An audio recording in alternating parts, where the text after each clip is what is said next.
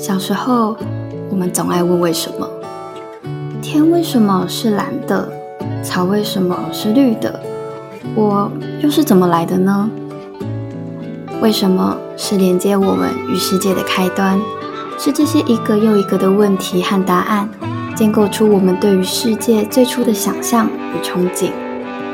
但渐渐的，随着长大，当初的孩子却不再问了，不是因为懂得够多了。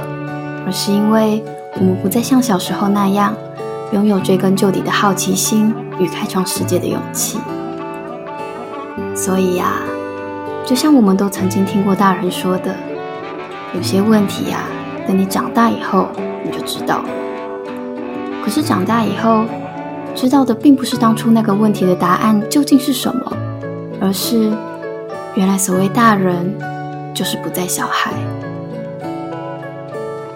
今年我二十岁了，从各个层面来看，都已经是一个完完整整的大人了。但有的时候，却好想念当初那个懵懵懂懂、问起问题来没完没了的小女孩。她拥有现在的我所缺少的对于世界的无穷好奇心，还有即便可能受伤，依然勇于表达真心的勇气。二十岁的我。想要试着找回十岁的那个他。这里是一个由为什么与什么展开讨论与延伸的频道。这些问题不一定会有标准答案，也可能讨论到最后，你认为这不过是在白费口舌。但我想做的，只是透过抛出问题与讨论，探究不同事物与现象背后的更多可能性。